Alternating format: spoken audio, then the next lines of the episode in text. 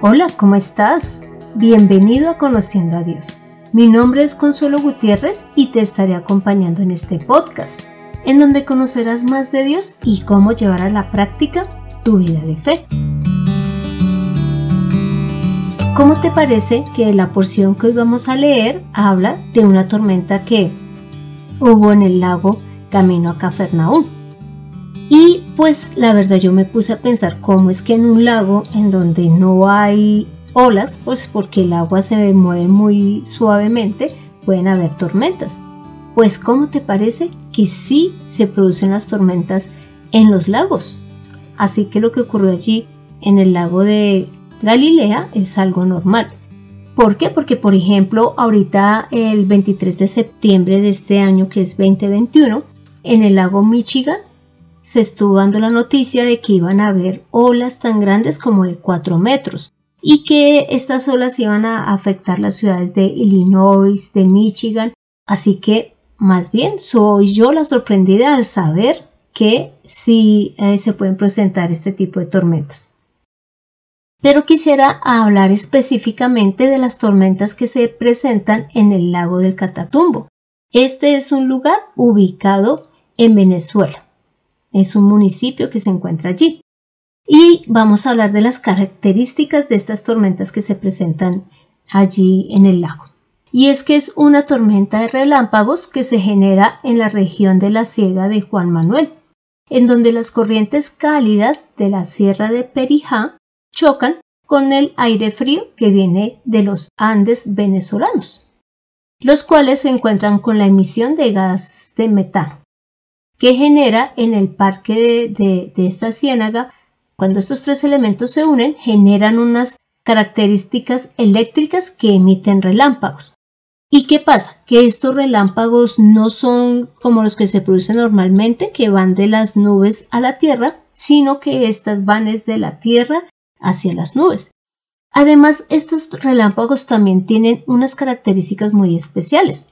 Primero, estos se producen allí en el Catatumbo desde el mes de abril hasta noviembre. Pero imagínate, se produce una actividad eléctrica el 95% de las noches, tanto así que se pueden dar unas 260 veces al año. Y estos relámpagos durante ese tiempo que se producen duran aproximadamente 10 horas durante la noche. Inclusive alcanzan algunas descargas hasta de 90 eh, relámpagos por minuto, imagínate. Casi que, que cada segundo o menos de un segundo hay un relámpago. Otra característica que tienen estos relámpagos es que les llaman sordos. ¿Por qué? Porque no emiten ningún sonido. No es como el que nosotros vemos normal, que, sale, que vemos el rayo y después suena el trueno. No, estos son completamente sordos. Este fenómeno ha permitido que el catatumbo quedase registrado en la mm, revista de los récords Guinness. ¿Por qué? Por todas estas características que dijimos y porque inclusive en un segundo se pueden presentar dos rayos. Y esto no ocurre en ninguna otra parte del mundo. Inclusive allí mencionaban en, en el estudio que estuve realizando que estos rayos se pueden ver desde Colombia, pues la parte que queda cercana al Catatumbo, y desde Aruba. Sin embargo, los que explicaban el fenómeno decían que lo mejor es verlo directamente desde el lago. Así que la invitación es a que te des un paseo por el Catatumbo y puedas ver esta tormenta de rayos que se presenta. Bueno, y como te comentaba, es porque hoy vamos a continuar leyendo Juan 6 del 16 al 21 pero quiero hacerte un corto recuento de lo que se habló en Juan 6 del 1 al 15. Y básicamente esto se vio en el episodio 123 y es donde analizamos la multiplicación de los panes que hizo Jesús, en donde alimentó a cinco mil hombres sin contar mujeres y niños. Pero fue tanto esa multiplicación que inclusive ellos pudieron quedar saciados, imagínate. Y antes sobraron 12 cestas de canastas de esta comida que él había multiplicado. Así que ya eh, Jesús lo que hace al finalizar esta alimentación que hace a cada uno de, de las personas que le estaban escuchando es pedirle a los discípulos que mm, suban a la barca y se vayan dirigiendo a Capernaum. Y ellos así lo hacen. Entonces aquí ya en la porción de Juan 6 del 16 al 21 leemos lo siguiente. Al anochecer sus discípulos bajaron al lago y en una barca comenzaron a cruzar el lago hacia Capernaum. Ya estaba oscuro y Jesús no había venido a reunirse con ellos. Y el lago se agitaba con un gran viento que soplaba. Habrían remado unos 25 o 30 estadios cuando vieron a Jesús caminando sobre el lago y acercarse a la barca. Y tuvieron miedo, pero él les dijo, Yo soy, no teman. Entonces ellos gustosamente lo recibieron en la barca y ésta llegó enseguida a la tierra donde iban. Como pudiste escuchar, esta porción bíblica muestra el inmenso poder que tiene Jesús sobre todas las circunstancias. ¿Por qué? Porque lo primero es que Él llega caminando donde está la barca. Imagínate, sobre el agua. Esto es algo que nadie ha logrado hacer hasta el momento. Pero allí en porción también muestra que ah, el agua se estaba agitando de una manera muy fuerte. Inclusive cuando vemos otras porciones bíblicas dice que casi que la barca se volcaba. Pero Jesús no fue afectado por esas olas, sino que llegó tranquilo a, donde estaban ellos. Y algo que debemos de analizar es que, ¿qué rendirá más? ¿Desplazarse caminando en un lago o en una barca? Evidentemente en la barca, sin embargo, Jesús tuvo el poder de llegar hasta donde estaban sus discípulos. Así que si Jesús tiene poder para calmar el viento, para poder caminar sobre el agua y, lógicamente, ya darle tranquilidad a sus discípulos, esto muestra que en Él podemos confiar. Lo segundo que podemos ver es que los discípulos sintieron miedo al verlo caminar. En otras porciones bíblicas dice que pensaron que era un fantasma. Pero ya cuando Él les dice yo soy, no teman, pues lo identifican como a Jesús y pues ya dejan este temor. Pero me surgió desarrollando este, esta porción bíblica, me surgió la duda y es ¿qué nos hace temer recibir a Jesús en nuestra vida? Y pues aquí mencionaré seis cosas, aunque sé que pueden haber muchísimas más e inclusive que el temor que tú tengas de recibir a Jesús en tu vida sea diferente al que yo mencioné. Por ejemplo, uno de los temores es que no se quiera recibir a Jesús en nuestra vida por el pecado que hemos tenido y que pensemos que Él no nos los va a perdonar.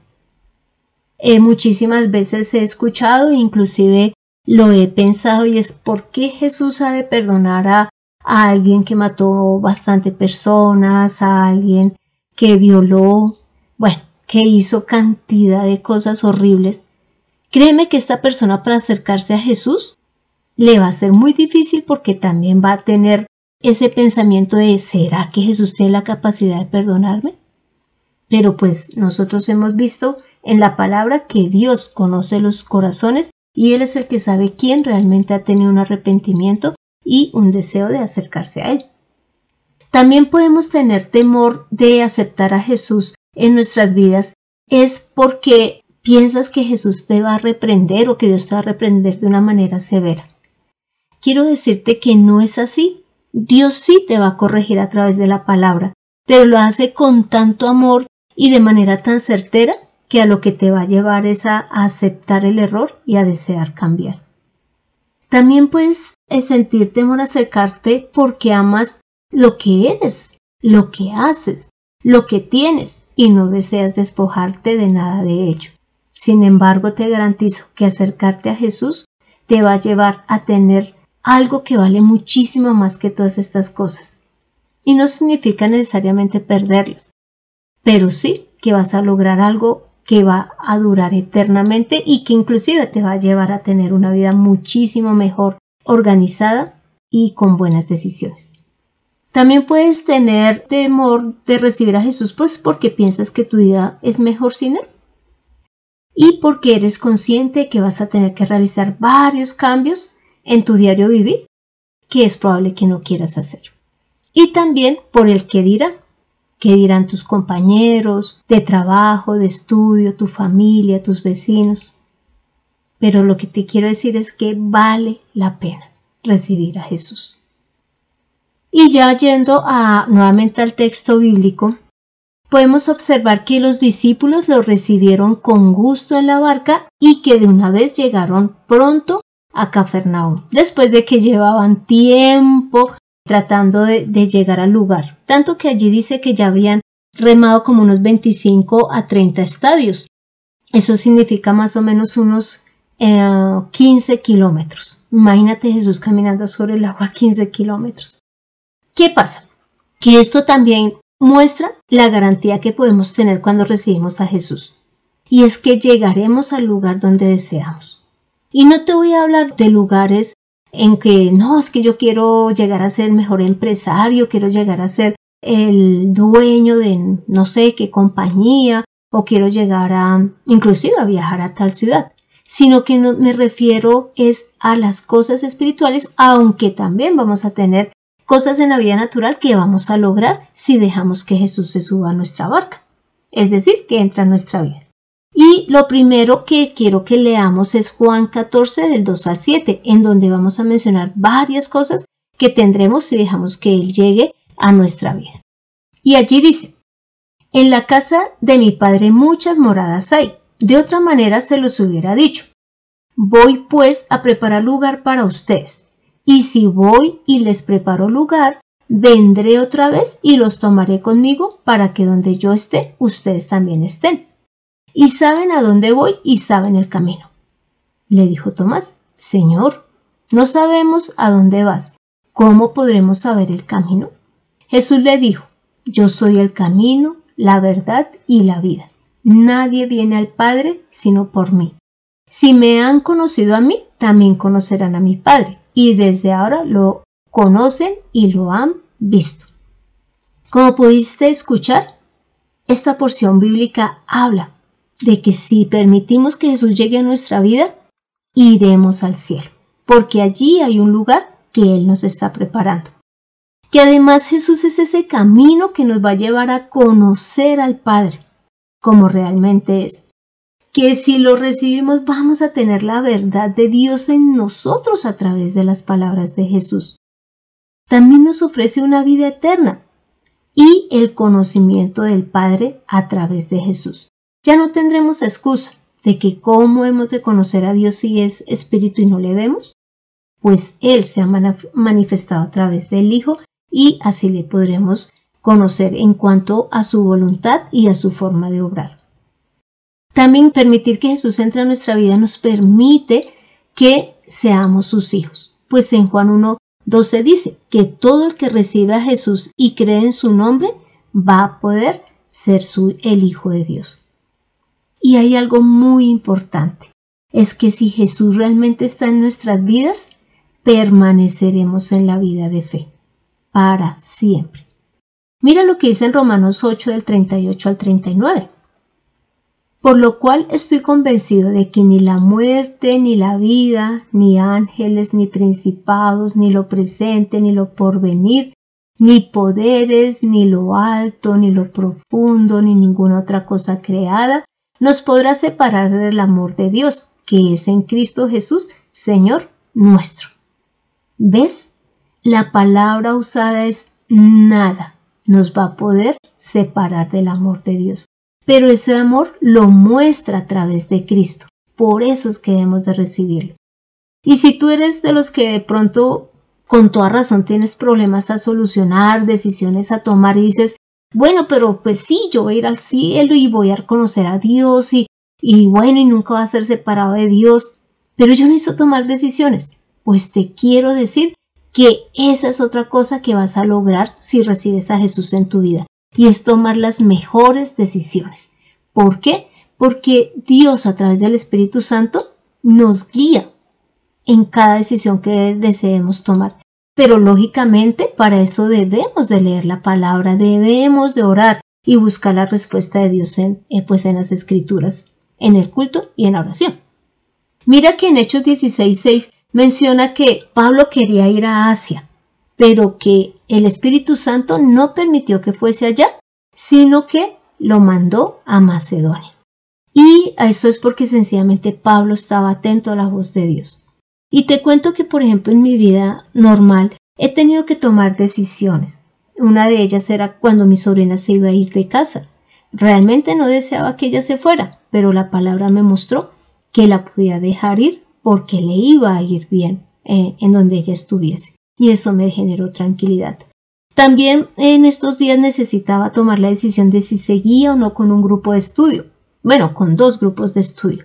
¿Y cómo te parece que en uno Dios me dijo que no, que no siguiera con él? Y en el, y en el otro grupo me dijo, sí, continúa con él.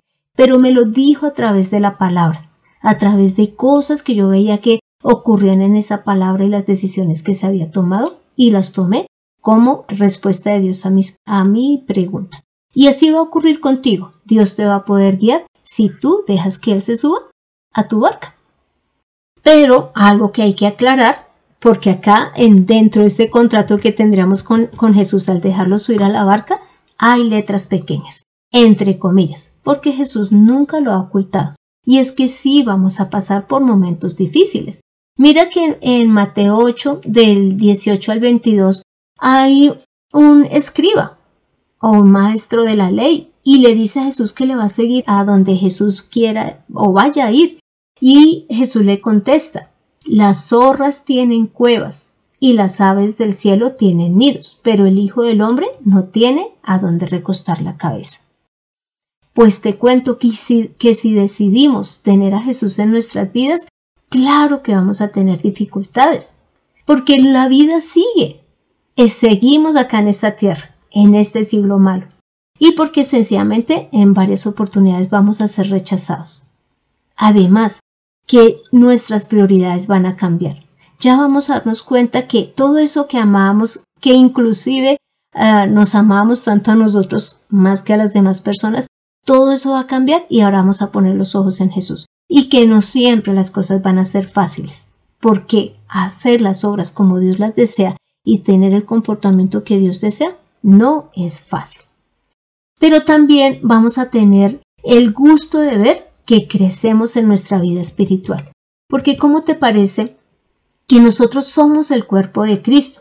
Y allí en Efesios 4 del, del 15 al 16 dice así, sino para que profesemos la verdad en amor y crezcamos en todo en Cristo, que es la cabeza de quien todo el cuerpo, bien concertado y unido entre sí por todas las coyunturas, que se ayudan mutuamente, según la actividad propia de cada miembro, recibe su crecimiento para ir edificándose en amor. Entonces, como puedes observar, esta porción bíblica llega Jesús caminando y los discípulos le reciben con gusto. Nos enseña primero que así debe ser nuestra actitud, recibir a Jesús con gusto sabiendo que Él si entra en nuestra vida, vamos a poder llegar al lugar que deseamos, sea de manera espiritual o de manera física. Pero también que podemos confiar en el poder que tiene Jesús para transformar toda situación y que salgamos bien librados de ella. Así que te pido que me acompañes a esta oración final, en donde leemos gracias a Dios por haber mostrado su poder y su misericordia a través de Jesús. Padre Santo, te damos las gracias porque tú mostraste a través de Jesús el poder que le diste de gobernar la naturaleza y de calmarla y de llevar a los discípulos al lugar que necesitaban ir. Gracias porque así es Jesús con nosotros. Él llega a nuestras vidas, pero Él espera que le dejemos entrar en ella. Padre, hoy deseamos dejar que Jesús entre en nuestra vida para que Él nos guíe. Él es el sabio. Él es el que conoce el mejor camino. Él es el que nos da y nos muestra la verdad y nos guía a ti y nos ayuda a conocerte. Señor, gracias, gracias, gracias por permitirnos llegar a conocer a Jesús. Gracias por dejarlo en nuestra vida y gracias porque a través de Él vamos a poder tomar decisiones correctas. Señor, ayúdanos a permanecer en la vida de fe. Santo Señor, hemos orado en el nombre de Cristo Jesús. Amén. Cree en el poder de la palabra del Señor, en conociendo a Dios. Este fue el episodio 125, en donde vimos que podemos confiar en Jesús, pues Él nunca nos va a abandonar, nada nos podrá separar de Él. Y sin embargo, con Él en nuestra vida vamos a poder tomar las mejores decisiones y llegar a donde deseemos, tanto en la vida natural como en la espiritual, sabiendo tomar decisiones basadas en lo que Dios desea. Así que te animo a que leas Juan 15, Juan 17, el versículo 1 al 22, y gracias por escuchar este podcast mientras estás a la orilla del lago, viendo las estrellas. Y te pido que compartas este episodio en todas las redes que puedas, porque es necesario que la palabra del Señor llegue a más y más personas para que decidan recibirlo y Él pueda entrar en sus vidas y ayudarles en todo. Y si deseas que tratemos un tema en especial o quieres estudiar personalmente la palabra, puedes dejarme tu solicitud en el correo de mirtaconsuelog.com o dejar tu comentario en el podcast o en la plataforma de Spotify. Soy Consuelo Gutiérrez, tu compañera en este camino. Quiero darle las gracias a José Luis Calderón por la edición de este podcast. Dejemos subir a Jesús en nuestra barca y así nuestra vida cogerá el rumbo correcto. Nos vemos en el próximo episodio.